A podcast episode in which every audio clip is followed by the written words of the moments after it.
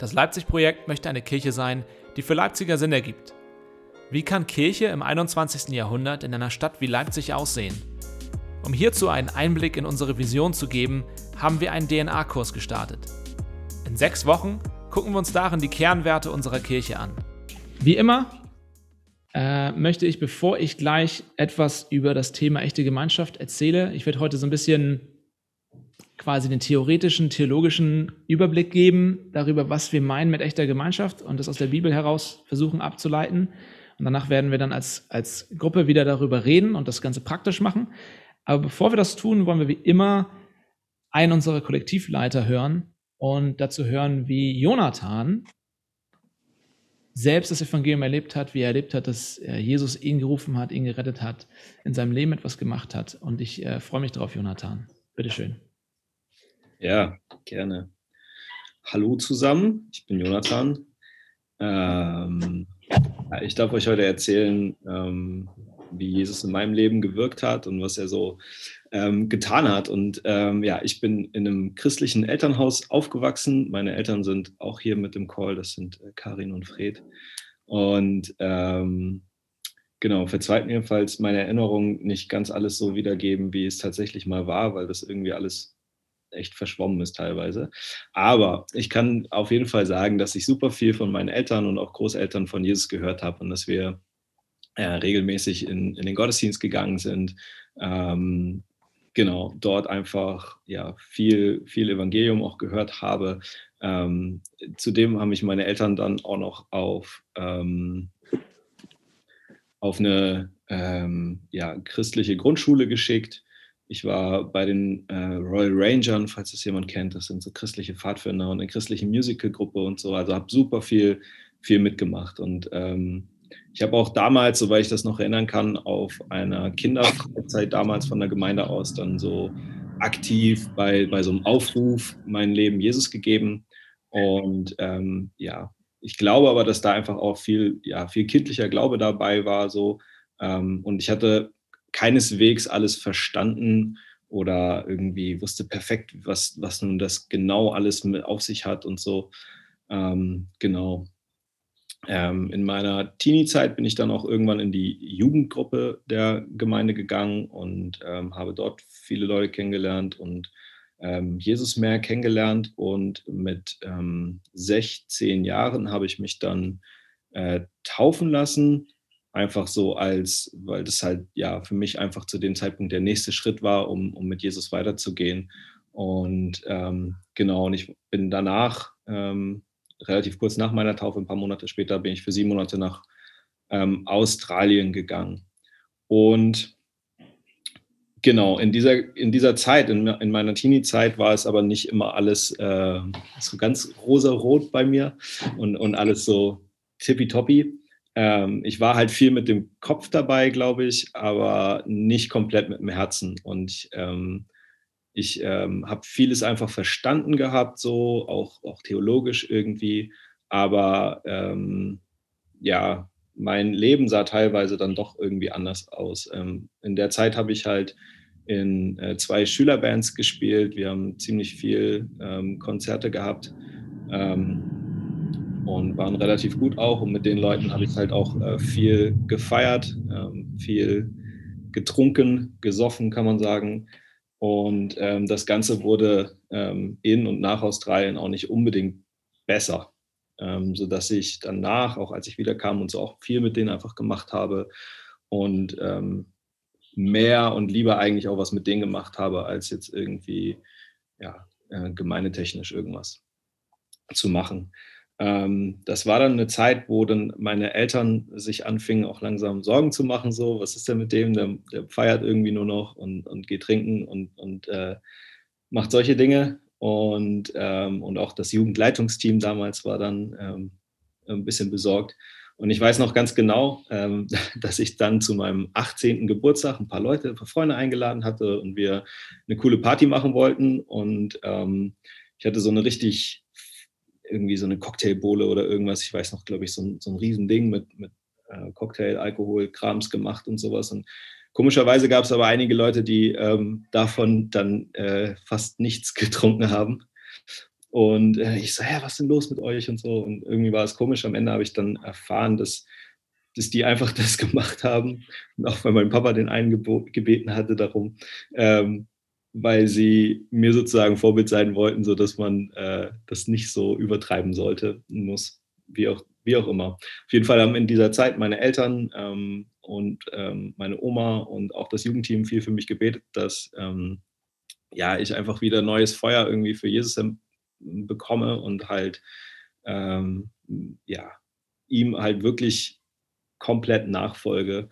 Und ähm, ja, diese Gebete haben am Ende Wirkungen gezeigt. Und ähm, durch Gottes Gnade ähm, ja, habe ich so, sozusagen die Kurve bekommen und ähm, ähm, ja, habe es dann einfach äh, lieben und schätzen gelernt, dass ich meine Gaben und meine Talente, also auch gerade das Musikalische zum Beispiel, halt für, für ihn einsetze, anstatt halt irgendwie zu versuchen, in, in der Welt irgendwie ähm, cool zu sein und da halt irgendwie Musik zu machen und halt alles irgendwie so, ähm, ja, also ich meine, wir haben dann auch angefangen mit den Bands später Sachen aufzunehmen und alles und hatten da schon ursprünglich mal Ambitionen, da halt auch was Größeres mitzumachen. So.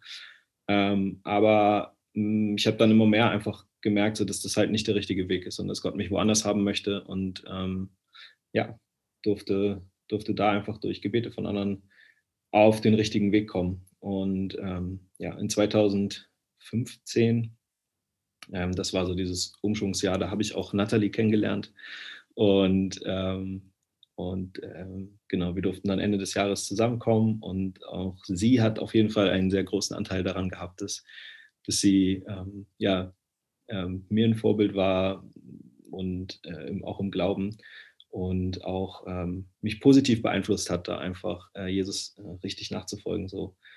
Ähm, Genau, das Ganze ist halt wirklich einfach auch ein Prozess bei mir gewesen. Wie gesagt, es gab einmal so auf irgendeiner Kinderfreizeit damals, ich weiß auch nicht mehr genau, wie alt ich da war und wann und wie das war.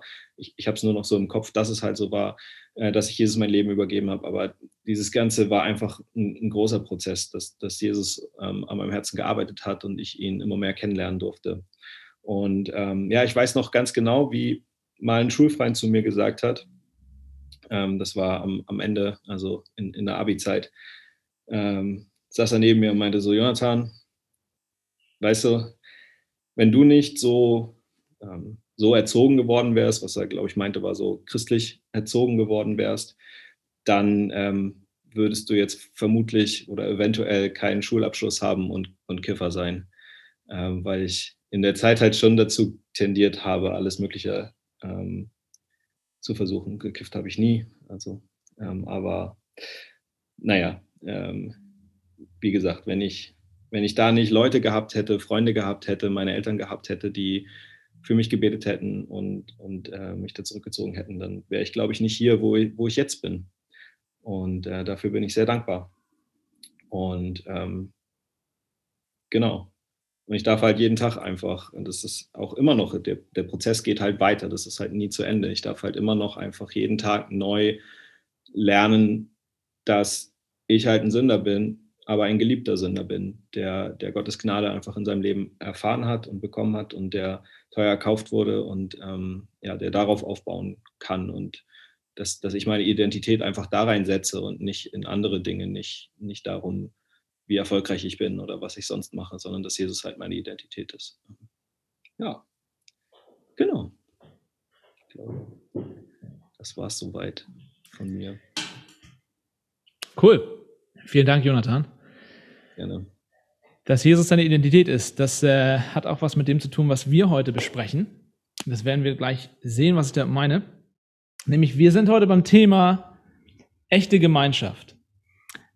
Echte Gemeinschaft alles, was wir sehen, alles, was du siehst um dich herum, wurde geschaffen, hatte einen Anfang, ist irgendwann entstanden. Aber das Echteste in einer gewissen Weise, das, das Echteste, Originalste sozusagen, ist Gemeinschaft. Weil Gemeinschaft ist die einzige Sache tatsächlich in dieser Welt, die nicht geschaffen wurde von Gott.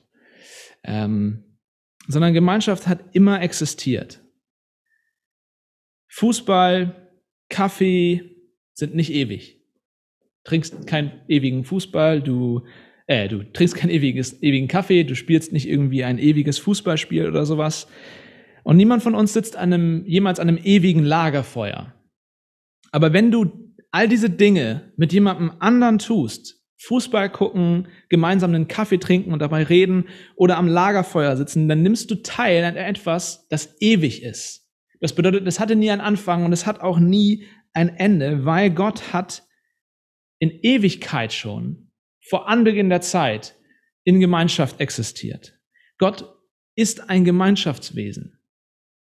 Gott der Vater, der Sohn, der Heilige Geist leben in ewiger Harmonie gemeinsam miteinander.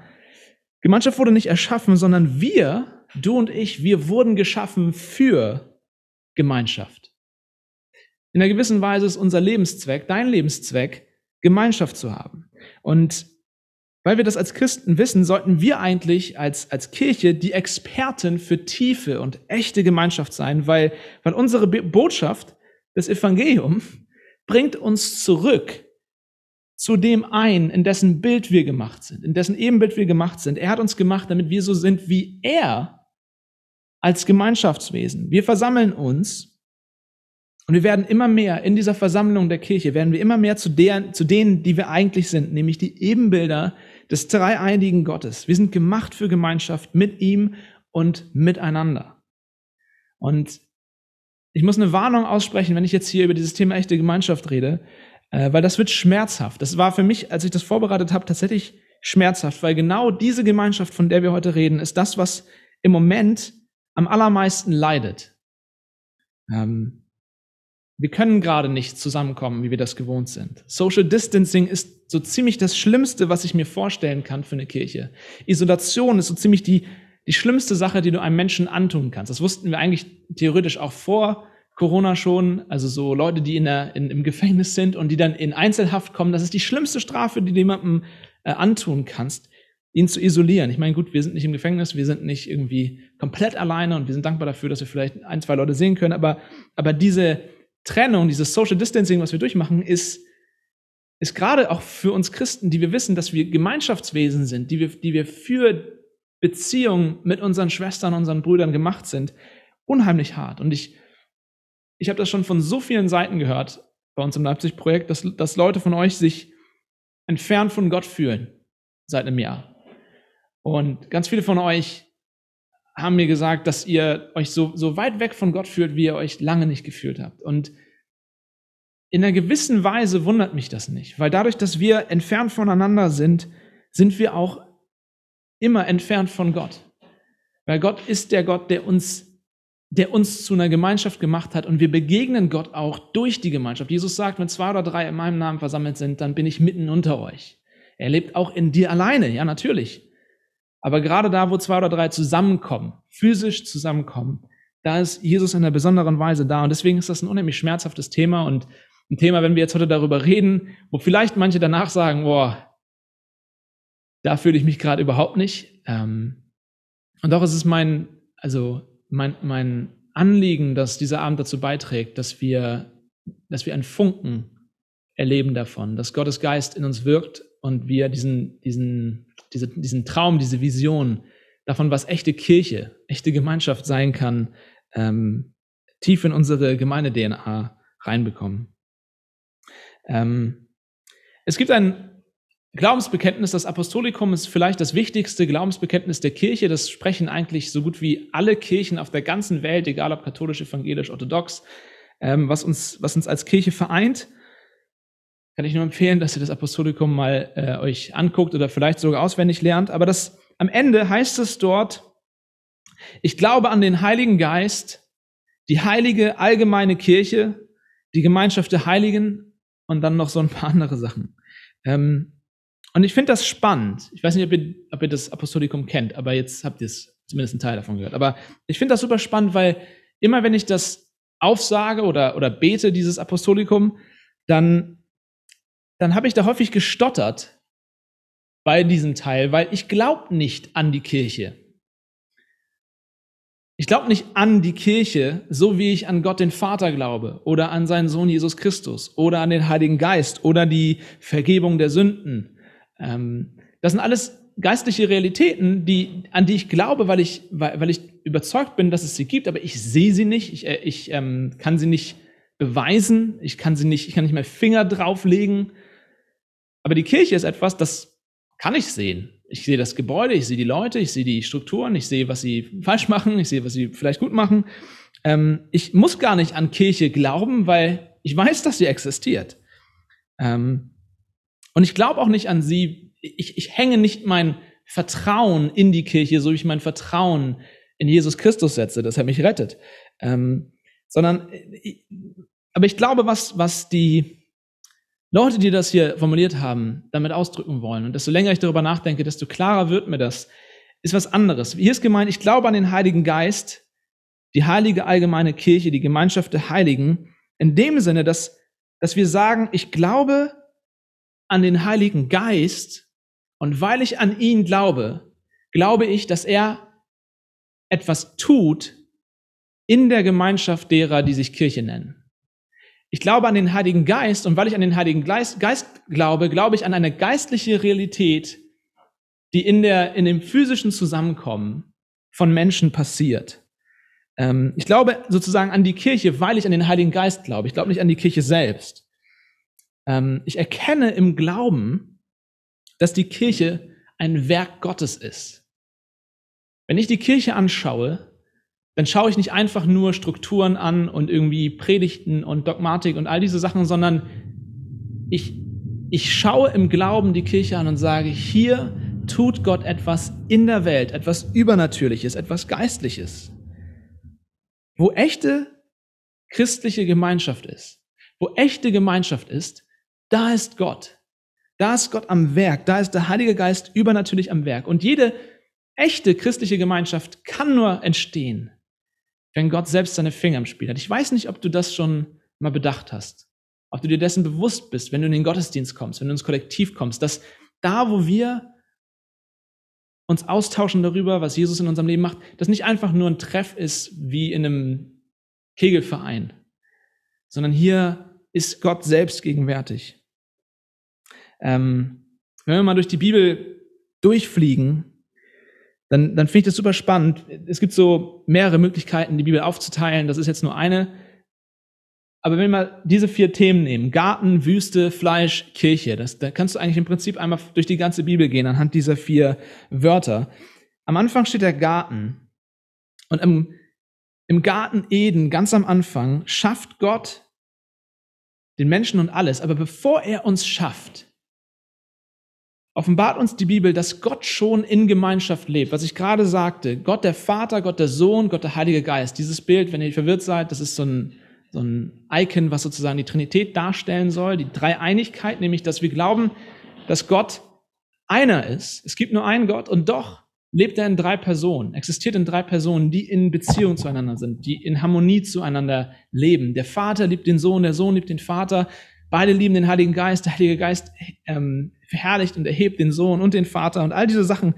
Und es ist wie so ein ewiger Tanz, in dem Gott sich um sich selbst dreht und mit sich selbst tanzt. Und er ist glücklich. Er hat den Menschen nicht geschaffen, weil er alleine war oder einsam. Gott kennt keine Einsamkeit. Gott war noch nie einsam, weil er ist der Inbegriff von Gemeinschaft. Das ist die christliche Überzeugung. Und dann sehen wir, dass er uns im Garten Eden in seinem Ebenbild geschaffen hat. In Genesis 1, Vers 26 heißt es, lasst uns, Betonung auf uns, lasst uns Menschen machen, ein Bild, das uns gleich sei. Gott schafft ein Ebenbild, ein Spiegel von sich selbst, der widerspiegeln soll, wie er ist. Und das bedeutet, dass er uns als Gemeinschaftswesen schafft. Und dann sehen wir im Garten Eden, wandelt Gott mit dem Menschen. In der Kühle des Tages heißt es, läuft er durch den Garten und er hat Gemeinschaft mit seinem Geschöpf, mit dem Menschen, den er geschaffen hat. Und das Einzige im ganzen Schöpfungsbericht, wenn du die ersten zwei Kapitel der Bibel mal liest, das Einzige, was nicht gut ist, das Einzige, was nicht gut ist, ist, dass der Mensch alleine ist. Gott guckt den Menschen an, er guckt Adam an und sagt, das Einzige, was mir nicht gefällt, ist, dass, Gott, dass, dass der Mensch kein Gegenüber hat. Keinen, der so ist wie er selbst. Und Gott schafft die Frau und Mann und Frau kommen zusammen und, und Gott zeigt damit, Gott will Gemeinschaft mit uns, weil wir sein, weil wir sein Ebenbild sind und, und wir nur unsere Erfüllung, unsere Bestimmung finden, wenn wir sein Ebenbild sind.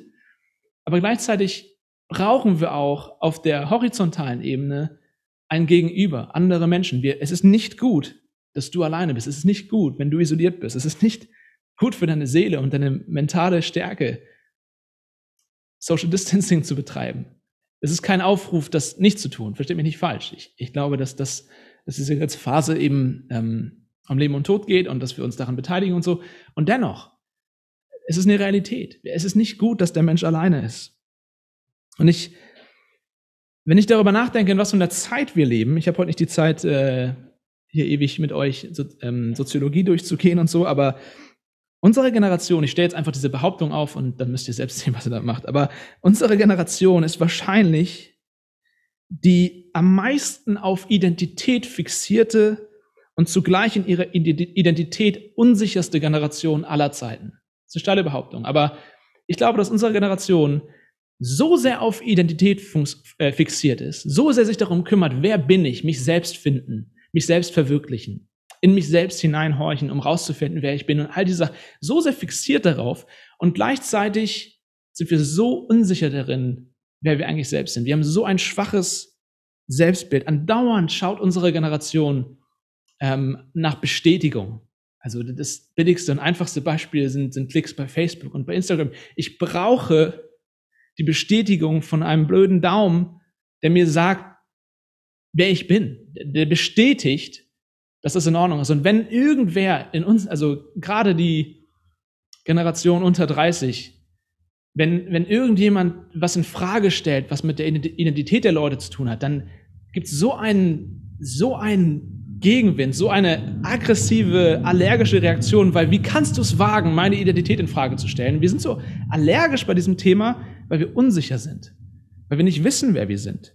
Wir, wir reden den ganzen, ganzen Tag davon und gleichzeitig sind wir so unheimlich unsicher. Wir suchen uns selbst, wir wollen uns selbst finden. Aber Gott hat uns nicht geschaffen, damit wir uns in uns selbst finden, sondern Gott hat uns geschaffen, damit wir uns in ihm finden. Er hat uns gemacht als sein Ebenbild, als sein Spiegel. Und wir sind nur wir selbst, wenn wir anfangen, von uns selbst wegzugucken auf etwas, was außerhalb von uns ist. Wir finden unsere Identität nicht in uns, sondern außerhalb von uns, wenn wir zu dem gucken, in dessen Bild wir gemacht sind. Ähm, ich habe das am Anfang, glaube ich, in der ersten Session gesagt, dieses Zitat von Sören Kierkegaard, der sagte, Sünde ist, er definiert Sünde, er sagt, Sünde ist vor Gott verzweifelt, nicht man selbst sein zu wollen. Und ich finde, das ist so eine, so eine krasse Definition und so eine treffende Definition, gerade für unsere Zeit. Sünde ist vor Gott verzweifelt, nicht man selbst sein zu wollen. Wir, wir leben in einer Zeit, wo eigentlich alle Leute verzweifelt nicht sie selbst sein wollen und gleichzeitig nichts mehr wollen, als sich selbst zu finden. Das ist so eine paradoxe Situation. Und Gott lädt uns ein und sagt, ich habe euch gemacht für mich, damit ihr in Gemeinschaft mit mir seid und euch darin findet. Und er sagte vorhin, die Kirche, wir Christen sollten eigentlich Experten von echter Gemeinschaft sein, genau deshalb, weil wir, wir wissen, wir sind mit diesem Gott versöhnt. Gott hat uns wieder in die Gemeinschaft hineingeholt. Und wir, wir wissen, wir wissen, dass wir sein Ebenbild sind. Wir wissen, wer wir sind. Ich muss mir diese Frage nicht quälend die ganze Zeit stellen. Ich weiß, wer ich bin als Christ. Ich bin ein Kind, ein Sohn Gottes.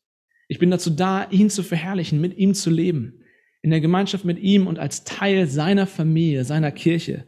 Und es ist so, so eine starke Sache. So eine unheimlich starke Sache, so ein unheimlich starkes Zeugnis. Das ist das, was im Garten eigentlich uns schon gezeigt wird, ganz am Anfang in der Bibel. Und dann gehen wir in die Wüste, nachdem nachdem die Menschen rausgeworfen wurden aus diesem Garten, herausgefallen sind aus dieser Gemeinschaft mit Gott, kommt Gott zu den Menschen und sagt, hey, das, was ihr verloren habt, diese Gemeinschaft mit eurem Schöpfer, dass ihr sein Ebenbild sein könnt, das will ich wieder herstellen und ich will Gemeinschaft mit euch haben. Ich will bei euch wohnen. Und er schickt Mose und diese ganze Sache mit dem Auszug aus Ägypten und die, die Juden gehen als Volk durch die Wüste 40 Jahre lang und Gott sagt zu Mose, er soll ein Zelt bauen, das Zelt der Begegnung. Und dieses Zelt ist der Ort, wo Gott und Mensch sich treffen können. Oh, Entschuldigung. Wo Gott und Mensch sich, sich treffen.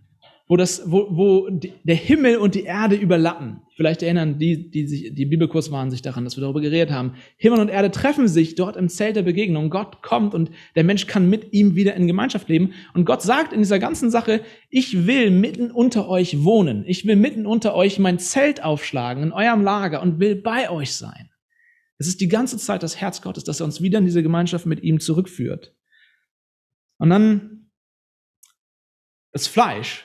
Jesus kommt und er wird Fleisch und Blut. Er wird ein ganz normaler Mensch. Er wird einer von uns, einer, den du anfassen kannst, einer, den du verletzen kannst, einer, der, der nicht einfach durch die Gegend schwebt in so einem Kleid wie in den, in den ganzen Jesus-Filmen von früher, sondern der, der einfach echter Mensch wird.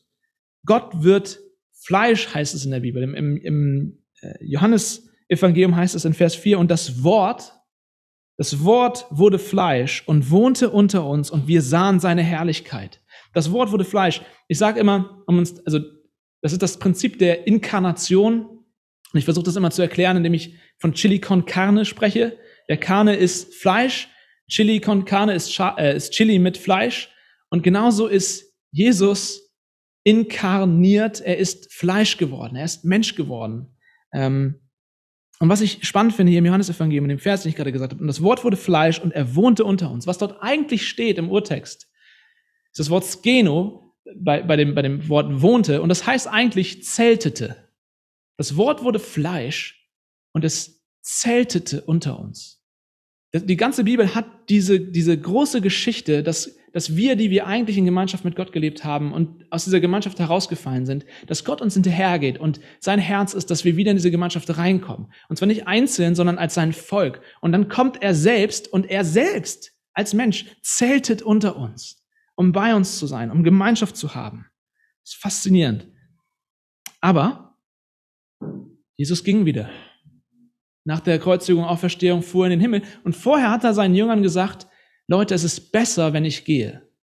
Spannende Geschichte im Johannes-Evangelium. Er sagt, Freunde, es ist besser, wenn ich gehe, weil wenn ich gehe, dann schicke ich euch den Heiligen Geist.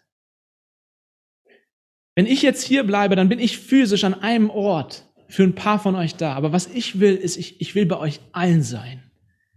Ich will auf der ganzen Welt sein. Und das, das kann ich tun, indem ich meinen Heiligen Geist sende in die Kirche. Und das tut er. Er sendet seinen Geist in die Kirche. Und das passiert an Pfingsten.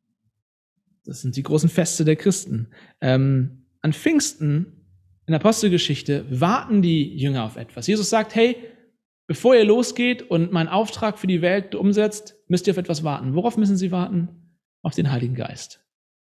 Und sie sind dort zusammen, sie beten, sie, sie haben Gemeinschaft, sie sind im Obergemach, heißt es, und dann passiert etwas, das Pfingstwunder. Es braust vom Himmel, Feuer fällt vom Himmel und der Heilige Geist selbst, Gott selbst, fällt in die Herzen der Menschen. Und er macht die Jünger, einfache, normale Menschen aus Fleisch und Blut, er macht sie zu seinem Tempel, er macht sie zu einer übernatürlichen Gemeinschaft. Gott wohnt in uns. Gott wohnt in uns. Wir sind jetzt das Zelt. Wir sind jetzt der Tempel Gottes. Und das ist, das ist faszinierend, weil immer in der biblischen Geschichte und auch in jeder anderen Religion war es damals so, dass du, wenn du Gemeinschaft mit Gott haben wolltest, wenn du Gott treffen wolltest, egal welcher Gott, du wusstest, du musst zu einem Tempel gehen. Du musst zu einem Tempel gehen und dort diesen Gott treffen.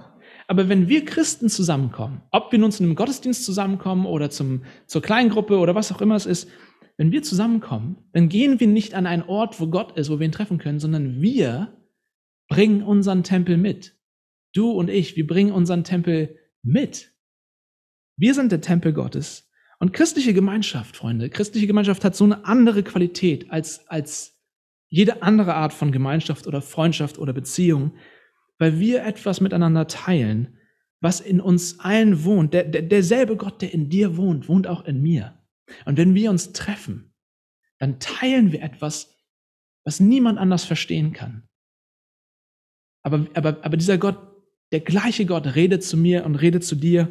Und ich kann dich ermutigen, du kannst mich ermutigen. Und es zieht uns zueinander, es verbindet uns als Gemeinschaft, weil wir, weil wir alle diesen Gott haben, der in uns wohnt. Das ist übersteigt mein Verstand. Aber das ist das, was wir sagen. Wir sagen, ich glaube an den Heiligen Geist, an die heilige christliche, die heilige allgemeine Kirche, die Gemeinschaft der Heiligen. Das ist genau das, was wir damit meinen. Und insofern ist echte Gemeinschaft oder die echteste Gemeinschaft ist immer geistliche Gemeinschaft. Eine übernatürliche Realität. Nicht einfach nur Leute mit den gleichen Interessen, Leute aus der gleichen Gruppe. In einer Stadt, in einer Großstadt ist es so, dass, dass sich verschiedene Gruppen zusammenfinden. Oder also auf dem Dorf hast du eine gewisse, ähm, in der Regel hast du eine, eine sehr, sehr geschlossene Gesellschaft, ein, ein bestimmtes Bild, wie man sein soll. Und wenn du aus diesem Raster fällst, wenn du irgendwie das aber cooler findest, deine Haare blau zu tragen auf dem Dorf, so klassischerweise, dann gucken dich alle schief an und sagen, was ist mit dir los? Aber wenn du dann in die Großstadt ziehst, dann findest du auf einmal eine Gruppe von Leuten, die auch blaue Haare haben. Das ist ein billiges Beispiel jetzt. Aber du findest diese Gruppe, die genauso sind wie du. Und du, du findest, du findest einen Ort, wo du nicht der Außenseiter bist, sondern wo du dazugehörst. Und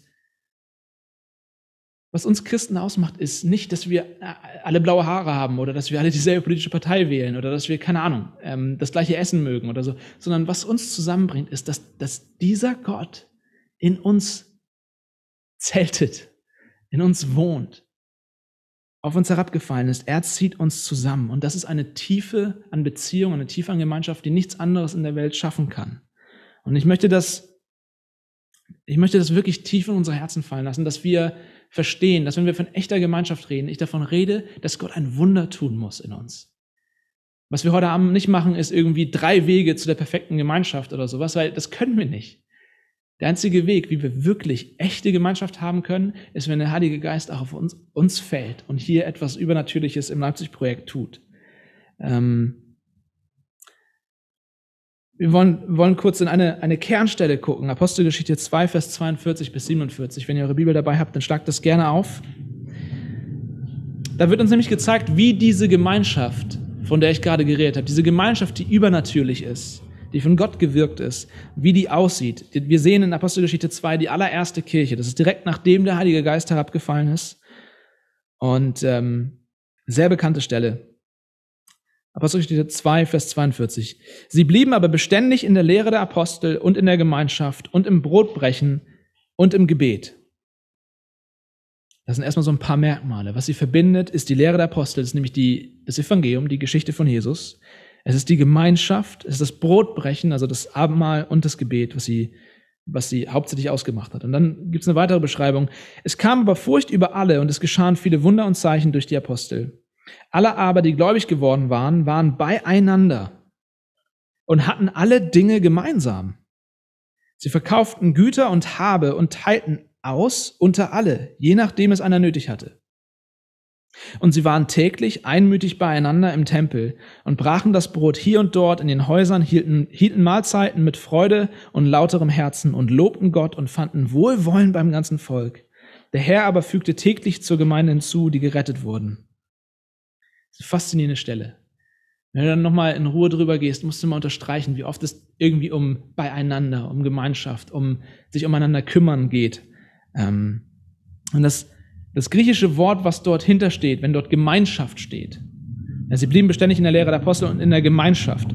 wenn das da steht, dann ist das Wort Koinonia.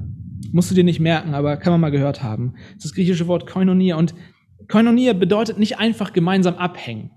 Gemeinschaft kann sehr dünn sein in der Bedeutung, wenn wir, wenn wir es falsch benutzen, sondern das Wort Koinonia heißt eigentlich Teilhabe oder Beteiligung an etwas. Das ist eigentlich eine, eine vielleicht bessere Über Übersetzung, wenn wir, wenn Gemeinschaft schon so abgelutscht ist.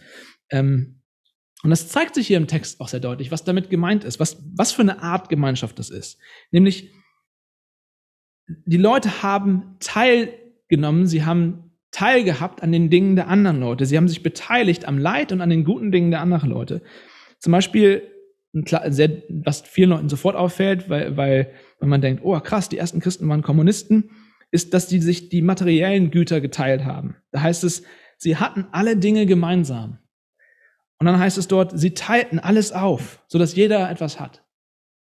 Sie, da, da waren Leute, niemand weiß genau, wie das lief, aber offensichtlich waren da Leute, die hatten etwas mehr, die hatten, hatten mehr als genug zu essen und dann waren andere Leute, die hatten halt nicht so viel und die, die mehr hatten, haben gesagt, hey, kein Problem, du kommst zu mir und wir teilen einfach. Manche Leute haben Sachen verkauft, damit sie genug Geld hatten, um ihre Brüder und Schwestern zu versorgen. Sie haben das Materielle geteilt und das ist das Bild für Gemeinschaft. Es ist nicht nur auf Materielles beschränkt, aber, aber es soll ein, soll ein klares Bild dafür sein, dass Gemeinschaft bedeutet, dass du teilhast an deinem Bruder, an deiner Schwester.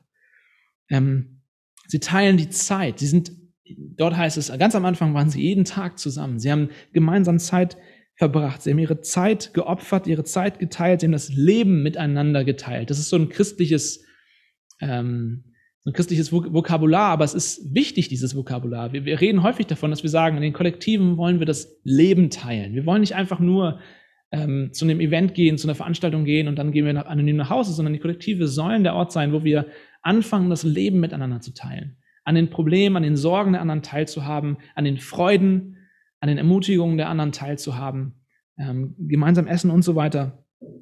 Und das ist halt in unserer Zeit, auch für uns als Kirche, immer schwieriger, weil wir leben in so einer individualistischen Gesellschaft. Im Zentrum, im Zentrum unserer Zeit steht das Ich steht, äh, das, das Zentrum in unserer Gesellschaft bin das Ich, bin, ist das Individuum, ist die Selbstverwirklichung. Und gerade für uns als Christen ist es auch so einfach, den Glauben ganz individuell zu sehen. Ich und Gott, Gott und ich. Es geht bei mir um die Beziehung mit Gott. Vielleicht, vielleicht hilft mir eine Kirche, hilft mir ein Gottesdienst in meinem Weg mit Gott, aber letztendlich ist es, geht es um mich und Gott. Und wir, wir haben heute die Möglichkeit, und ich bin dankbar dafür, wir, wir können die weltbesten Prediger uns einfach anhören über Spotify oder was auch immer, über, über das Internet. Wir können, wir können endlos gute Predigten hören, guten Input haben. Wir können die weltbeste Anbetungsmusik, die weltbeste christliche Musik uns anhören, ähm, die es gibt. Wir können in der U-Bahn sitzen und all das haben, was wir denken, was wichtig ist für unser geistliches Leben. Wir haben Zugriff auf Tonnen von guter Literatur und das alles ist schön, das alles sind keine schlechten Sachen. Aber die Kirche ist nichts, was du konsumieren kannst. Das alles ist nicht ein Ersatz für das, was Gott vorgesehen hat für uns als seine Kirche. Das alles ist nämlich keine Gemeinschaft, kein Teilhaben, kein das Leben teilen. Die Kirche ist eine Familie von konkreten Menschen, die lokal zusammengehören. Also du kannst, du kannst Menschen nicht lieben, die du nicht siehst. Du kannst Menschen nicht lieben, die du nicht kennst. Du kannst Menschen nicht lieben, zu denen du keinen Kontakt hast. Und wenn Liebe wegfällt aus dem christlichen Leben, dann gibt es kein christliches Leben. Erst in dem, was, was ähm, Bonhoeffer das gemeinsame Leben nennt, er hat ein Buch darüber geschrieben, gemeinsames Leben. Erst in dieser Gemeinschaft, in diesem gemeinsamen Leben wird der Glaube, den du hast, Wirklichkeit. Erst in der Gemeinschaft wird der Glaube Wirklichkeit. 1. Johannes 4, Vers 20, krasser, krasser Vers, da steht, wenn jemand spricht, ich liebe Gott und hasst seinen Bruder, der ist ein Lügner. Das sind starke Worte. Wenn jemand sagt, ich liebe Gott und hasst seinen Bruder, der ist ein Lügner. Denn wer seinen Bruder nicht liebt, den er sieht, der kann nicht Gott lieben, den er nicht sieht. Gott ist unsichtbar, ich kann ihn nicht sehen. Und die Logik hier ist, dein Bruder ist Fleisch und Blut und du kannst ihn sehen und Gott wohnt in ihm. Wenn du deinen Bruder nicht lieben kannst, dann kannst du Gott, den du nicht siehst, nicht lieben. Das ist, sind, sind, sind spannende Worte. Ähm, und das führt uns zu einer nächsten Frage, nämlich wie das aussehen kann, was, was wir damit meinen. Ähm, aber erstmal vielleicht, als, als wir damals anfingen, diese Gemeinde vorzubereiten, diese Gemeindegründung zu durchdenken und mit den ersten Leuten darüber redeten und immer mehr Leute davon mitbekommen haben, ah, okay, die wollen nach Leipzig und die wollen eine Gemeinde gründen, da fand ich super interessant, mir die Fragen anzuhören der Leute ähm, dazu, was wir hier eigentlich machen. Woran denkst du, wenn du an Kirche denkst? Woran denkst du, wenn ich dir sagen würde, hey, lass uns eine Kirche gründen? Was, was kommt dir sofort in den Sinn? Und das, das hörst du, wenn du, wie ich, Pastor bist, Gemeindegründer bist, dann hörst du, was die Leute denken, nämlich, äh, was sind die Merkmale, an denen die Leute Kirche festmachen? Welche Merkmale sehen sie? Das, das habe ich an den Fragen erkannt. Sie haben Sachen gefragt wie, die meisten fragten eigentlich gleich, habt ihr denn schon ein Gebäude? Habt ihr ein Gebäude in Aussicht? Wo wollt ihr denn Gottesdienste feiern? Manche fragten, wie sollen eure Gottesdienste denn aussehen? Also was für eine Liturgie, welche Musik und so weiter. Manche fragten ein bisschen konkreter, wie soll denn eigentlich die Kinderarbeit, die, also Kinderarbeit ist verboten, der Kinderdienst aussehen, die Kinderbetreuung aussehen? Wie genau wollt ihr das machen? Äh, manche fragten, ähm, welche Angebote wollt ihr haben? Wollt ihr eine Teenie-Arbeit, eine Jugendarbeit, eine Studentenarbeit, Frauenarbeit, Männerarbeit? Was genau wollt ihr tun? Welche Methoden wollt ihr einsetzen? Und das sind alles super wichtige Fragen, die uns natürlich auch als Kirche sehr beschäftigen. Ähm, aber ich, ich fand das immer lustig, weil was ist das Erste, woran Gott denkt, wenn er an Kirche denkt? Was ist, was ist das Merkmal, was Gott als erstes in den Sinn kommt, wenn er an Kirche denkt? Ich glaube, es ist Folgendes. Johannes 13, Vers 34 bis 35. Das sind Verse, die für uns als Kirche unheimlich wichtig sind, die wir ganz, ganz oft besprochen haben. Ein neues Gebot gebe ich euch, sagt da Jesus, dass ihr euch untereinander liebt, wie ich euch geliebt habe damit auch ihr einander lieb habt. Daran wird jedermann erkennen, dass ihr meine Jünger seid, wenn ihr Liebe untereinander habt. Was ist das Merkmal, an dem man eine Kirche erkennen soll, mehr als alles andere, mehr noch als an dem Gebäude, mehr noch als an den Gottesdiensten, mehr noch als an den, an den ganzen Angeboten und Methoden und sonst was? Liebe. Liebe untereinander. Das ist das Merkmal einer, einer Kirche. Spannend, oder? Ähm, und das Wort, was hier steht, er sagt, dass ihr euch untereinander liebt. Und dass dieses Einander, das kommt da dreimal vor in diesen, in diesen zwei Versen. Und das ist das Wort ähm, Allelus. Und das kommt ungefähr 50 Mal im Neuen Testament vor. Es ist ein sehr, sehr häufiges Wort. Und das ergänzt dieses andere Wort Koinonia. Dieses äh, Allelus macht quasi praktisch, macht deutlich, was Gemeinschaft bedeutet. Einander zeigt uns, was Gemeinschaft ganz praktisch bedeutet, weil ähm, ich hoffe, ihr könnt mir noch folgen, aber in Apostelgeschichte 2, der Text, den wir vorhin gelesen haben, wo die erste Kirche beschrieben wird, wie sie alles geteilt haben, wie sie sich lieb gehabt haben, wie sie jeden Tag im Tempel waren, in den Häusern zusammen gegessen haben, beieinander waren und so. Das ist ein deskriptiver Text. Soll, soll sagen, es ist ein beschreibender Text. Es ist ein Text, der uns einfach nur zeigt, wie die erste Kirche war. Da gibt es keine Gebote oder Befehle drin. Das heißt nicht, wir alle müssen genauso sein wie diese ersten Christen. Ich glaube auch nicht, dass es jemals eine Kirche wieder gab, die so war. Das ist so der Idealzustand von Kirche. Aber das ist nur ein, ein beschreibender Text. Da ist kein, keine Verpflichtung drin. Aber in dem Moment, wo, wo die Bibel das Wort Allelus äh, benutzt, ist es meistens nicht mehr deskriptiv, also beschreibend, sondern präskriptiv, also ein Befehl. Allelus sind Befehle. Jesus sagt, ein neues Gebot, einen neuen Befehl gebe ich euch, dass ihr euch untereinander liebt. Da, da, kann ich mich nicht mehr draus winden als Christ. Ich kann nicht sagen, ja, ich lebe mein christliches Leben halt alleine und so weiter, das ist halt mein Ding, ich und Jesus. Nein, Jesus sagt, hey, wenn du mir zuhörst, das ist mein Gebot für euch, dass ihr euch untereinander liebt. Klarer kann Jesus, Jesus nicht machen. Und dann nehmen wir dieses Wort, dieses Einander, dieses Allelus, und, und es wird praktisch. Da sehen wir, was Teilhabe, Gemeinschaft praktisch bedeutet. Ähm, wir sehen an diesem Wort, dass, dass die ersten Christen miteinander ganz, ganz viele Sachen geteilt haben. Sie haben ihre Güter geteilt, das haben wir gerade angeguckt. Sie haben also das, was sie hatten, haben sie miteinander geteilt. Aber Christen haben ihre Weisheit geteilt. Leute haben haben Erkenntnisse über Gott miteinander geteilt, sie haben ihre Gaben geteilt, also ihre Fähigkeiten, was sie konnten, haben sie füreinander eingesetzt, sie haben ihre Sünden miteinander geteilt, sie haben ihre Sünden einander bekannt und einander die Last getragen. In dem Moment, wo ich meinem Bruder, meiner Schwester meine Sünden bekenne, werde ich sie los. Ähm, sie haben das Evangelium miteinander geteilt, also in christlicher Gemeinschaft gewinnen wir so viel, weil, weil ich meinem Bruder meiner Schwester mitteilen kann, welche Hoffnung in mir ist und das stärkt den Glauben von dem anderen. Ähm, sie haben die Probleme, die sie hatten und die Ressourcen, die sie hatten, miteinander geteilt. Jesus sagt, geben ist seliger als nehmen und ich, ich, ich glaube tatsächlich, dass es kaum etwas Erfüllenderes gibt, als mit anderen Menschen unterwegs zu sein, denen du tatsächlich helfen kannst, wo das dieses, dieses einander teilhaben lassen, an dem Überfluss, den ich habe, aber auch an den Problemen, die ich habe, wo das Wirklichkeit wird.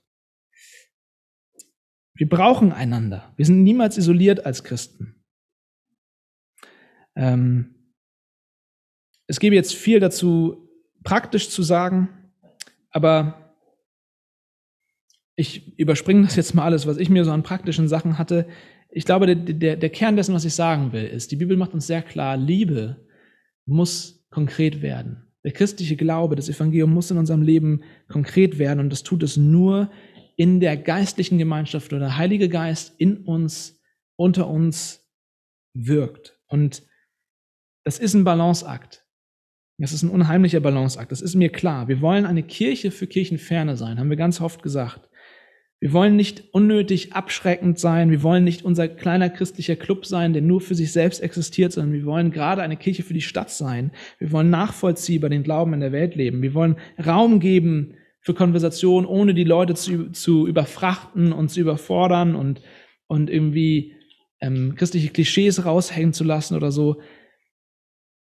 Aber das, das bringt uns in unheimliche ähm, Spannung hinein, wenn wir gleichzeitig ernst nehmen wollen, echte Gemeinschaft zu sein, echte christliche Gemeinschaft zu sein. Die erste, die erste Kirche, finde ich super spannend, die hat das geschafft. In dem Text in Apostelgeschichte 2 heißt es, dass sie Wohlwollen hatten beim ganzen Volk. Sie hatten alles beieinander, haben alles geteilt und sie hatten Wohlwollen beim ganzen Volk und Gott tat täglich neue Leute zur Gemeinde hinzu. Also andauernd haben Leute gesagt, wow, das, was ich hier sehe in dieser Gruppe von Menschen, das ist übernatürlich und ich will auch Teil davon sein. Das war attraktiv.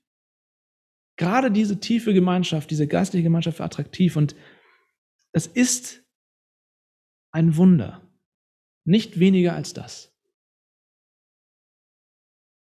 Das ist ein Wunder, wenn Gott das in uns wirken kann. Und es ist nicht, nicht äh, immer einfach, da den, den, den goldenen Weg zu finden. Aber ich glaube zutiefst, dass das möglich ist.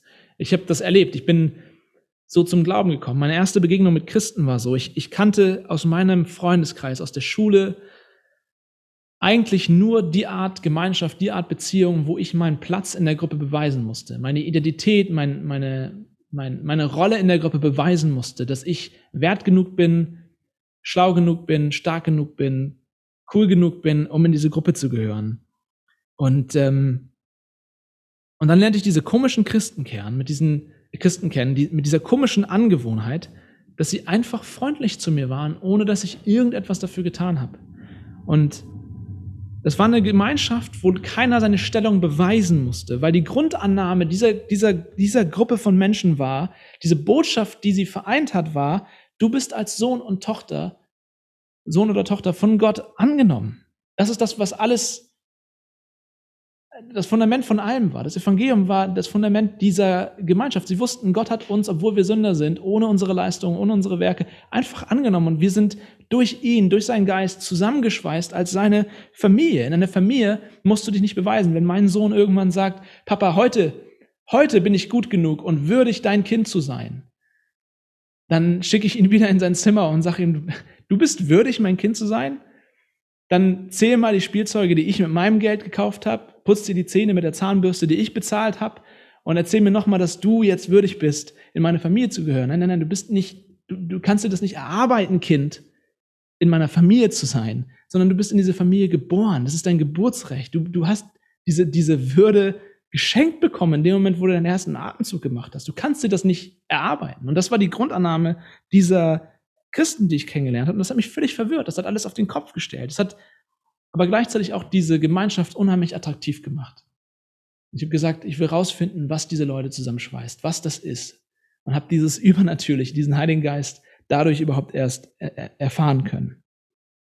Und ich will das deswegen sagen, bei allem auf die Welt zugehen und allem Raum für Konversation geben, was uns sehr, sehr wichtig ist, Kirche für die Stadt sein, können wir niemals das Geistliche aus unserer Gemeinschaft streichen. Denn wenn wir das tun, verlieren wir alles, was uns ausmacht, was uns zur Gemeinschaft macht, verlieren alles, was uns attraktiv macht. Am Anfang habe ich gesagt, wir würden dann nicht mehr salzig sein. Wir würden, wir würden Salz sein, das fade ist. Und das bedeutet für unsere Kollektive zum Beispiel, ähm, dass wir uns bewusst machen, da sind auch andere Leute in unseren Kollektiven, die, und auch heute Abend hier in dieser Gruppe, die noch nicht wissen, wo sie auf dieser Reise mit Jesus sind. Und das ist super und das ist wunderbar und ihr seid willkommen. Und wir geben Raum für Zweifel, wir geben Raum für Fragen, wir geben Zeit und Geduld, einfach das mit Abstand rauszufinden, was, was ihr äh, aus dieser Sache mit Gott macht. Und wir teilen auch das Leben in den Kollektiven, indem wir Spieleabende haben, indem wir zusammen essen. Im Leipzig-Projekt wird normalerweise, wenn nicht Corona wäre, viel zusammen gegessen, weil Liebe geht durch den Magen. Wir, wir unternehmen Sachen gemeinsam, aber wir machen auch immer sehr deutlich. Und ähm, das haben wir auch mit jedem immer gemacht, der ins Kollektiv gekommen ist, dass unsere Kollektive, unsere Kirche eine Gemeinschaft ist, die sich darum dreht, Jesus kennenzulernen und ihm nachfolgen möchte. Wir holen niemanden ins Kollektiv rein und, und, und irgendwie verstecken das oder sowas, weil das ist das, was uns ausmacht. Wir sind nur echte Gemeinschaft, wenn wir geistliche Gemeinschaft sind. Ich hoffe, das bedeutet. Und deswegen an der Stelle nochmal die Aufforderung. Wir haben jede Woche Gebet und Abendmahl. Momentan leider über Zoom, aber wir haben es trotzdem. Jede Woche Gebet und Abendmahl. Die von euch, die Teil dieser Kirche sind, nutzt das. Das ist der Moment, wo wir als Christen zusammenkommen und wirklich physisch Brot teilen, Wein, das Blut Jesu teilen und uns gegenseitig Vergebung zu sprechen. Das ist unheimlich wertvoll.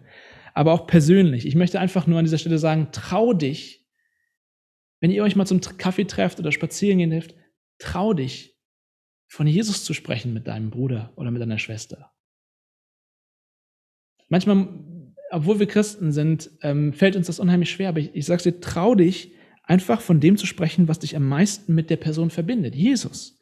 Trau dich einfach mal zu sagen, hey, weißt du was? Das habe ich mit Jesus erlebt. Oder, hey, was erlebst du gerade mit Jesus? Oder, weißt du was? Wir haben gerade über dieses und dieses Problem geredet. Weißt du, lass uns doch mal zusammen dafür beten. Es gibt nichts, was dich mehr zusammenschweißt, als zu erleben, dass der, der in dir lebt, auch in dem anderen lebt. Aber ich wollte gar nicht so viele Beispiele geben. Ich wollte nur einen biblischen Einblick geben in das Thema, die Grundlage legen ähm, für christliche Gemeinschaft. Und jetzt soll jetzt praktisch werden. Das soll mit euch praktisch werden. Äh, und zwar haben wir eine Gruppenaufgabe für euch in der letzten Zeit, die wir zusammen haben. Und das sind folgende Dinge.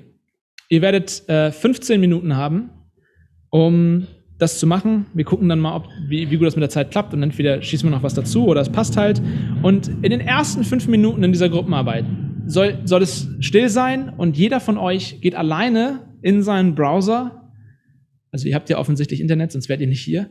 Ähm, ihr geht in euren Browser und Friedrich geht jetzt mal kurz, teilt mal kurz den Bildschirm und ihr geht auf folgende Website, nämlich bibleserver.com. Ähm, den schickt Friedrich auch gerade in den Chat, den Link. Ihr geht auf bibleserver.com und ihr stellt dort eine Suche an. Friedrich zeigt euch mal, wie das geht. Einfach da schreibt ihr was rein und ihr sucht nach folgendem Wort. Das Wort einander. Das Wort, was ich gerade besprochen habe. Allelus im Griechischen. Im Deutschen einander. Geht auf Suche und oben rechts da oben, da wo Friedrich gerade ist, da klickt ihr rauf und dann habt ihr einen Suchfilter. Dann geht ihr runter und klickt das Neue Testament an. Ich hoffe, jetzt wird es nicht zu so kompliziert, aber ihr seid alle schlaue Leute.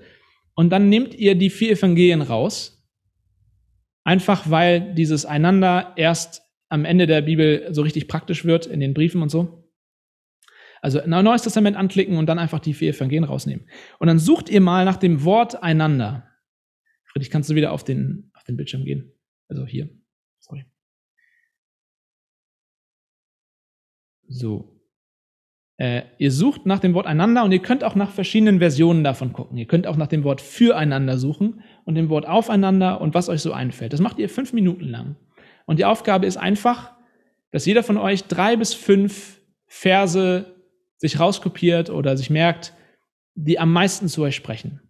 Und danach, nach diesen fünf Minuten, tauscht euch darüber aus, wer was hatte und was euch daran angesprochen hat. Und da ist wieder die Bitte, dass eine Person sich am Anfang ähm, quasi zum Sprecher wählen lässt und so ein bisschen dann einen Überblick geben kann, dann im Plenum. Und wenn ihr dann noch Zeit habt nach diesem Austausch, könnt ihr oder könnt das auch miteinander verbinden, könnt ihr darüber reden, okay, wie kann das jetzt praktisch, dieses Einander der ersten Christen, wie kann das praktisch im Leipzig-Projekt heute aussehen? Äh, darf sich dann gleich mal entstummen. Äh, wir fangen wie immer wieder bei der Gruppe von äh, Nathalie und Jonathan an. Wer war bei euch denn Sprecher? Ich bin Sprecher. Sprecher. Ja. Und ich habe gehofft, dass jemand vor mir ist. Ken, ähm, genau, einfach um zu gucken, wie die anderen darauf antworten. Aber vielleicht könnt ihr ja nochmal die Fragestellung einmal in die Runde stellen, damit ich ähm, mit meinen Mitschriften besser antworten kann. Ja. Also erstmal, wir sind nicht in der Schule, es gibt kein richtig und falsch und ähm, es geht um den Austausch. Hauptsächlich geht es darum, dass du einen kleinen Überblick gibst, was euch wichtig war an dem Einander in der Bibel mhm. und dann vielleicht, ob ihr Ideen hattet, wie wir das umsetzen können heute. Ja, also wir haben tatsächlich einiges gefunden ähm, und konnten uns ganz gut austauschen. Und ähm, genau, also ähm, wir haben ja also einige Bibelstellen herausgefunden. Ähm, also zum Beispiel, wir hatten auch angefangen mit, ähm, dass ähm, wir ganz praktisch ähm, unsere Gaben und Fähigkeiten einbringen äh, in die Gemeinde und damit einander dienen. Also ähm, so nach, ähm, was ist das? 1. Petrus 4, Vers 10 und dienet einander, ein jeder mit der Gabe, die er empfangen hat, als die guten Haushalter der mancherlei Gnade Gottes. also Gaben und Fähigkeiten, Berufungen einbringen. Ähm, jeder, ja, so wie das bei ihm auch gewichtet ist, vielleicht, ähm, weil jeder ja auch andere Fähigkeiten hat. Dann hatten wir das Thema Musik und einer, also einander ermuntern mit Psalmen und Lobgesängen. Ja dass wir das zusammen machen und dass das Schöne daran ist, dass wir dann nicht nur für Gott singen, sondern ähm, dass wir auch, ja, dass es auch ein Wir miteinander ist. Also dass ja, ja wir uns gegenseitig ermutigen können und an die gute Nachricht auch dann erinnern. Äh, ja, wenn wir das, sage ich mal, in der, nicht, wie wurde es gesagt, äh, Karl hat das gesagt, nicht nur vertikal, sondern horizontal. Ja. Also ganz schön. Dann hatten wir, ähm, da habe ich tatsächlich die Bibelstelle jetzt nicht mitgetippt, aber dass man allzeit dem Guten äh, nachjagt, auch mit, also füreinander auf der Suche nach dem Guten ist. Ja. Und ähm, weil wir aktuell in so einer Zeit sind, wo wir jede mhm. gute Nachricht auch irgendwie echt hart feiern können. Ja. Und das auch richtig toll ist, ja, für den, auch für den Nächsten zu gucken, ne? Also auch den ja. positiven Aspekt zu sehen. Und ähm, ja, dann hatten wir natürlich auch einander die Lasten zu tragen. Das ist mhm. Galater äh, 6, Vers 2. Ja. Ähm, dass wir das gar nicht unsere ganzen Lasten alle alleine tragen müssen, sondern dass wir ja auch einander das Leid tragen, was ja auch sehr praktisch ist, so im Gemeindeleben. Ja. Genau, und als letztes Jakobus 5, Vers 16 bekennt einander die Sünden mhm. und füreinander beten, kurz gesagt. Ganz wichtig, ja. Genau, das war so unsere Kurzzusammenfassung. Ein fruchtbarer Austausch. Sehr cool. Sehr cool. Ja, das ist richtig, richtig gut. Also richtig viel. Ähm, ich glaube, alleine darauf könnte man schon eine sehr gute Gemeindearbeit aufbauen. Ähm, vielen Dank für die gründliche Ausarbeitung. Ähm, genau, wolltest du noch? Okay. Wenn wir das noch umsetzen würden, das wäre ja, schon nicht schlecht. Genau, richtig. Cool. Äh, Hongs, wer war denn bei euch Sprecher? Gehabt zu entscheiden? Wir haben äh, keine Zeit gehabt, äh, weil wir so viel Austausch hatten, einen Sprecher zu bestimmen. Aber dann ist ähm, Daniel dran. Ich kann mal übernehmen und dann habe ich eine, am Ende übergebe ich dann Christoph mit der zündenden Idee. Und zwar haben wir über ein paar Verse gesprochen, tatsächlich auch, Britta, über den Vers, den du am Ende genannt hast, nämlich ähm, über das Thema, kennt einander eure Sünden und betet füreinander es ist ähm, oft auch herausfordernd ist, gerade Sünden zu bekennen, Schwächen zu bekennen, auch Versagen zu bekennen, aber das unglaublich zusammenschweißt. Mhm. Ähm, jemand hatte den Vers, es grüßen euch alle Brüder und Schwestern, grüßt einander mit dem heiligen Kuss. Das ähm, ist etwas, was ähm, ja einfach ähm, super äh, anders ist, aber vielleicht auch mal ähm, wir darüber nachdenken sollten. Ähm, und ähm, auch einander anzunehmen. Das war auch ein wichtiger Punkt, weil jemand aus unserer Gruppe gesagt hat, dass das eigentlich eines der wesentlichen Punkte oder Erfahrungen ist, wenn du in eine christliche Gemeinschaft kommst, einfach angenommen zu sein, mhm. ähm, wie wir, wie Christus uns angenommen hat. Und ähm, super wichtig und auch ähm, mal eine andere Perspektive auf Gemeinschaft aus Sicht von Gaben. Da ähm, hat jemand ähm, den Vers aus 1. Petrus 4, Vers 10, dienet einander, ein jeder mit der Gabe, die er empfangen hat, als die guten Haushalter der mancherlei Gnade Gottes. Und ähm, super spannend auch gesagt hat, einerseits ist es total gefährlich, jemandem Gaben aufzudrücken oder in Rollen hineinzupressen, die er eigentlich gar nicht begabt worden ist oder wo sie gar keine Gaben hat, was deprimierend sein kann. Aber andererseits auch Gaben zu verkümmern. Da hat die Person das schöne Beispiel von einem Geschenketisch genannt, ähm, für ein Kind, das und nie, noch nie hat jemand wahrscheinlich irgendwann gesehen, dass ein Kind ein Geschenk unverpackt, also eingepackt auf dem Tisch liegen lässt. Und genauso wenig sollten wir unsere Gaben einfach unverpackt äh, verkümmern lassen. Und ähm, last but not least. Ähm, eingepackt meinst du? Eingepackt, genau. Und ähm, auf eine Christoph aufeinander Acht zu haben, ähm, einfach zu den guten Werken, das war auch ein Punkt. Und ja, mit äh, Reich rüber nach äh, äh, Leipzig äh, Nord ähm, zu meinen Kollegen, äh, zu, um die Frage zu beantworten, wie können wir das im Leipzig-Projekt leben? Zentrum West, würde ich sagen, oder? Ja, Zentrum West müsste das sein. Zentrum West. Also, ähm, ich glaube, du hast die, äh, die, die, die, Aufmerksamkeit jetzt so gesteigert, dass es jetzt hier nur noch ähm, völlig platt gehen kann, die Bombe. ähm, da kam auf die zündende Idee in den letzten acht Sekunden, dass wir unsere Gaben ins Leipzig-Projekt einbringen und unsere Geschenke auspacken und, und ja. äh, uns vielleicht auch selbst verpacken und auspacken lassen und uns nicht verstecken. Sehr, Sehr cool. Das, das, ist eine super Idee. Passt, ja. Finde ich gut. Richtig zündend. Also, ja, das sollten wir alle machen. Wir hoffen auch, so, dass wir das tun. Aber das ist tatsächlich so offensichtlich und doch ähm, erleben wir es immer wieder, dass, dass Leute irgendwie denken, ach, mich braucht sowieso keiner oder mhm. habe ich keine Zeit für oder so. Aber wir entziehen uns und wir nehmen uns auch so viel dadurch. Von daher finde ich es richtig gut. Vielen Dank für die zündende Idee und den coolen Input. Ähm, Petra und Olli, wie sah das denn äh, bei euch aus? Wer ist da Chefsprecher und so weiter und so fort? Heute gebührt mir die Ehre. Ich habe als letzter Nein gerufen. Äh, nein, äh, es gab einen coolen Austausch. Ähm, es wurden tatsächlich auch viele Verse genannt, die auch schon vorgekommen sind. Ähm, wir haben uns auf zwei Verse ähm, fokussiert. Zum einen äh, 1. Thessalonicher Brief 5, Vers 11, da steht drin, darum ermahnt einander und erbaut einer den anderen, wie er es auch tut. Ähm, ja, also erbauen haben wir schon eben schon gehabt, dass man, äh, erbauen ist natürlich ziemlich einfach, aber das Ermahnen ist auch schwierig. Auch gerade wenn man Friede, Freude, Eierchristen äh, kennt, äh, kenne ich ja viele und das ist sehr, sehr schwierig, dann auch Feedback zu bekommen, was, weil man doch oft Angst hat, dass äh, es negativ aufgefasst werden könnte. Aber letztendlich kann auch, wenn man selber auf Unzulänglichkeiten aufmerksam gemacht wird, nur so kann man sich ja verbessern an der Stelle, weil man viele Sachen durch seine eigene Brille sieht und der Fokus von außen oder das Feedback von außen kann dann sehr, sehr hilfreich sein, ähm, eigene Unzulänglichkeiten abzustellen. Und das ist natürlich nicht einfach. Da muss man ein bisschen ein gewisses Feingefühl haben und haben auch festgestellt, dass die Motivation dahinter halt auch die richtige sein muss, nicht jemandem was reinzuwirken, sondern zu sagen, ja, ist es aufgefallen, was jetzt nicht so ganz passt, äh, lass uns mal drüber reden. Also das ist ziemlich schwierig. Ich könnte das nicht so gut, aber ich denke, es gibt da auf jeden Fall Möglichkeiten, das äh, durchzuführen.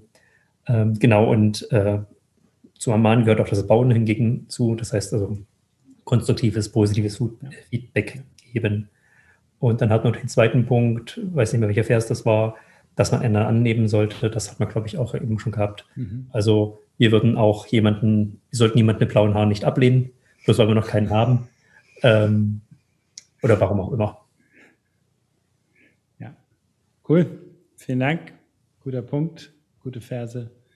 Ähm, ja, Jona und Caro, wie sieht das bei euch aus? Äh, wer spricht da, wer redet da, wer will? Ganz kurz, ja, gibt es irgendeinen Vers, bei dem du sagen würdest, nicht so gute Verse, Friedrich? Ja, ich, also es gibt da so ein paar, die ich einfach aussortieren würde. Also Altes Testament und Jakobusbrief und nein. Sorry, Paula. Ja, ich wurde von den anderen bestimmt. genau. Wir haben eigentlich auch über die Verse viel gesprochen, die jetzt schon genannt wurden. Also ähm, unsere Gaben einbringen, unsere Sünden einander bekennen. Und dann haben wir noch ein bisschen mehr über, ähm, darüber gesprochen, dass wir einander lieben sollen und uns so annehmen sollen, ähm, wie Christus uns angenommen hat, zu Gottes Ehre. In Römer steht, genau. Ähm, das fanden wir irgendwie so schön, weil ja uns aufgefallen ist, dass wir wahrscheinlich mit nicht so vielen Menschen privat zu tun hätten, wenn wir nicht in Gott verbunden wären. Mhm ähm, weil man eben dann doch nicht dieselben Interessen hat und irgendwie nicht zusammen, zueinander kommen würde. Und das eben schön ist, auch wenn wir quasi ja dass wir eben so die, über die Fehler und Macken des anderen hinwegsehen können, ähm, weil wir wissen, dass uns in Jesus vergeben ist und wir da eben diesen gemeinsamen Mittelpunkt haben. Ähm, ja, und dann haben wir noch so ganz kurz darüber gesprochen, wie das praktisch sein könnte. Da ja, haben wir auch eigentlich so gesagt, ja, dass unsere Gaben eben einbringen, auch wenn das nicht so einfach ist und uns eben ganz praktisch helfen. So. Ähm, was haben wir noch gesagt? Ich habe es vergessen. Ja, mehr weiß ich nicht mehr. Jona und Kauch, jetzt müsst ihr mir noch mal helfen. Haben wir noch was gesagt? Ansonsten. Okay, gut. Ja, das klingt gut. Klingt gut. Hey, vor der Hammer, ich hoffe, es hat euch ein bisschen Spaß gemacht. Das ist eine, ist eine interessante. Ü was? Wir sind noch nicht durch. Achso, wir sind noch nicht durch. Entschuldigung. Ich dachte, Jenny bei Lynn. Paula. Ja. Äh, Ginny Lynn, wie war es bei euch? Wer darf bei euch reden? Richard, Ich würde das mal machen. Ich würde das übernehmen. Ähm, ja, bei uns gab es ähm, auch natürlich einige Texte. Ähm, ein, ähm, der Schlager war Römer 13, Vers 8. Ähm, wurde gleich von zweien genannt. Seid niemand etwas schuldig, außer dass ihr einander liebt. Denn wer den anderen liebt, hat das Gesetz erfüllt. Ähm, dann war auch ähm, Johannes äh, 1335, was André vorhin schon mal erzählt hatte. Ähm, der Vers war auch ähm, ganz wichtig. Ich kann ja noch mal kurz vorlesen. Daran wird jemand erkennen, dass ihr meine Jünger seid, wenn ihr Liebe untereinander habt. Ähm, genau, das, das waren so die, die Verse erstmal. Und ja, wie man das nun anwenden kann, ähm, waren jetzt äh, gerade jetzt in der Pandemie ist es natürlich schwierig, äh, Gemeinschaft zu leben und äh, es, man kann anrufen, man kann füreinander beten, was wir ja teilweise auch machen. Ähm, einfach das im, im Gedanken füreinander da sein, aber im Großen und Ganzen ähm, lähmt das momentan gerade, weil genau das können wir gerade nicht machen, dieses Gemeinschaft leben. Und wir sind eigentlich gerade momentan weit entfernt äh, von dem, wo wir gern hinkommen möchten, dass wir wirklich ähm, irgendwo ein- einen Raum zusammen haben und wo man sich treffen kann. Und das war auch so eine äh, grobe Idee, zu sagen, wir haben jetzt über die letzten Wochen auch schon Ideen gehabt mit der Bar, die wir geschenkt bekommen. Einfach ähm, irgendwas zu schaffen, wäre, ähm, wäre wirklich schön, wenn man, wir haben es jetzt Raum der Konversation genannt, ähm, ein Ort hätte, wo man wirklich zusammenkommen kann, in der Gemeinschaft, zusammen essen kann. Ähm, Liebe geht durch den Magen, hat Andreas vorhin gesagt. Ähm, und in den gleichen Raum nutzen könnte für ähm, Lobpreis, für Gebete, füreinander Dasein und das sozusagen ja, ähm, auch äh, so offen zu gestalten, dass äh, andere Leute mit dazukommen können. Genau. Super. Das Sehr schön. von unserer Seite. Vielen Dank. Ja, das ist, was ich vorhin sagte, ist einer der schmerzhaftesten Abende, Ja. weil er uns vor Augen führt, wie entfernt wir gerade von vielem sind, was, was wir gerne hätten. Ähm, spannend. Der heilige Kuss, den führen wir ab jetzt ein, aber nur mit Maske. Äh, nein. Ich glaube, unabhängig jetzt davon, was du praktisch aus dem heiligen Kuss machst, ich glaube nicht, dass das unbedingt ähm, Anwendung findet, weil das eine kulturelle Sache auch ist. Aber ich glaube, das, was dahinter steht, das Prinzip ist wichtig. Nämlich, worum es da geht, ist, du musst jemanden nah an dich ranlassen und das kann auch unangenehm sein. Und das ist aber auch christliche Gemeinschaft. Das ist manchmal tatsächlich unangenehm, weil wir wollen gerne unseren Space haben, wo, wo keiner uns reinredet.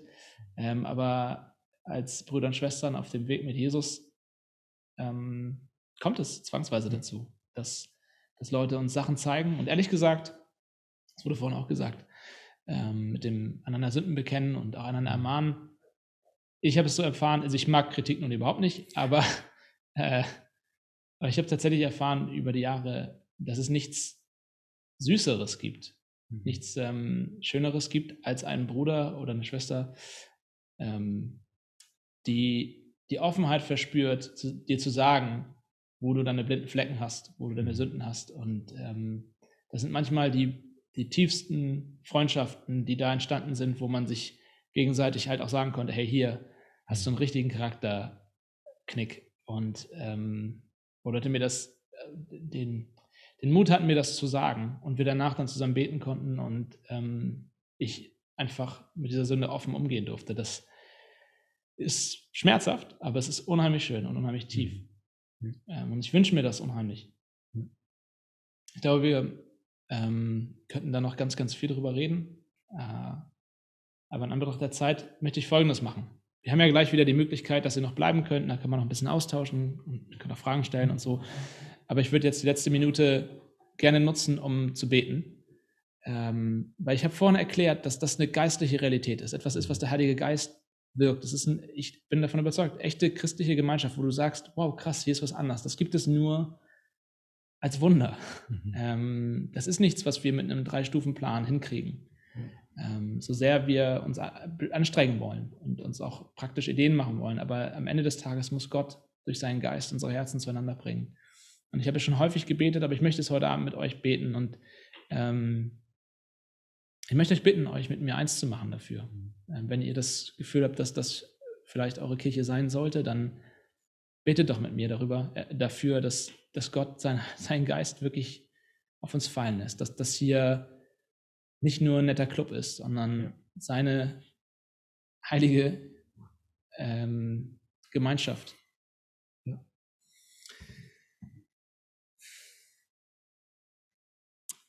Jesus, du siehst unsere Herzen und du kennst unsere Gedanken und du kennst uns alle. Und Herr Jesus, ich danke dir dafür, dass du uns trotzdem liebst. Du bist der Gott des Trotzdems. Du bist der Gott, der uns besser kennt als wir uns selbst und der uns trotzdem liebt und trotzdem uns adoptiert, trotzdem uns in seine Familie nimmt. Und Gott, deshalb wollen wir anfangen, einander auch zu lieben, einander auch anzunehmen. Ähm, über Unterschiede hinwegzusehen. Und gerade da, wo wir merken, dass wir ohne dich wahrscheinlich niemals Freunde geworden wären, ist das Wunder umso größer, wenn wir auf einmal merken, wir sind jetzt Familie. Und da ist Liebe, obwohl da vielleicht nicht viele Gemeinsamkeiten sind. Ähm, und das kannst nur du schaffen in uns. Und Jesus, ich, ich sehne mich so sehr danach. Und du weißt, dass wir uns alle danach sehnen, ähm, tiefe, echte Gemeinschaft zu haben, nicht nur oberflächlich irgendwie zu einer Gruppe zu gehören oder ähm, nur scheinbare Floskeln von uns zu, zu über, also miteinander zu wechseln, sondern wir sehnen uns danach. Ich sehne mich danach, deine Familie zu mhm. sein auf diesem Planeten. Und ähm, mhm. ich sehne mich danach, dass wir dein Gebot erfüllen. Gott, du kannst in unseren Herzen ein Werk tun, du kannst unsere Herzen mhm. verändern, dass wir deine Gebote gerne halten. Und du hast uns das Gebot gegeben, dass wir einander lieben sollen. Und mhm. daran soll die Welt uns erkennen. Jesus, du gibst kein Gebot, was du uns was du uns, was uns einfach nur gibst, damit wir danach daran scheitern, sondern du gibst dein Gebot, weil du uns helfen möchtest, es zu halten. Und so bitte ich dich um deinen Beistand, ich bitte dich um deinen Heiligen Geist, ich bitte dich um die Kraft des Geistes für diese Kirche, für das Leipzig-Projekt, dass du aus uns eine Gemeinschaft machst, wo wirklich Brüder und Schwestern, Tempel des Heiligen Geistes zusammenkommen und den, den gemeinsamen Gott, dich loben, von dir reden und darin eine Tiefe finden, ähm, die es sonst nicht gibt auf dieser Welt. Ich bitte dich, dass viele Menschen hm. einen Platz an diesem Tisch finden. Hm. Gott, das ist dein Werk und wir können das nicht. Und ich bitte dich, dass du, dass du wirkst in den hm. nächsten Monaten, in den nächsten Jahren. Herr, wir bitten dich, dass du uns Wege zeigst, kreative Wege zeigst, auch in dieser Situation, in der wir gerade sind, wie wir einander mehr lieben können, durch Anrufe, durch Briefe vielleicht sogar und Spaziergänge. Aber Herr, wir bitten dich auch, nimm diese ganze Situation hinweg und, und hilf, dass wir uns wieder treffen können, dass wir gemeinsam am Tisch sitzen können, essen können zusammen, austauschen können, einfach abhängen zusammen, aber mhm. dann merken, das ist mehr als nur ja. Netflix gucken, sondern das ist, mhm. das ist wirklich echte Gemeinschaft. Darum bitte ich dich in Jesu wunderbaren Namen. Amen. Amen.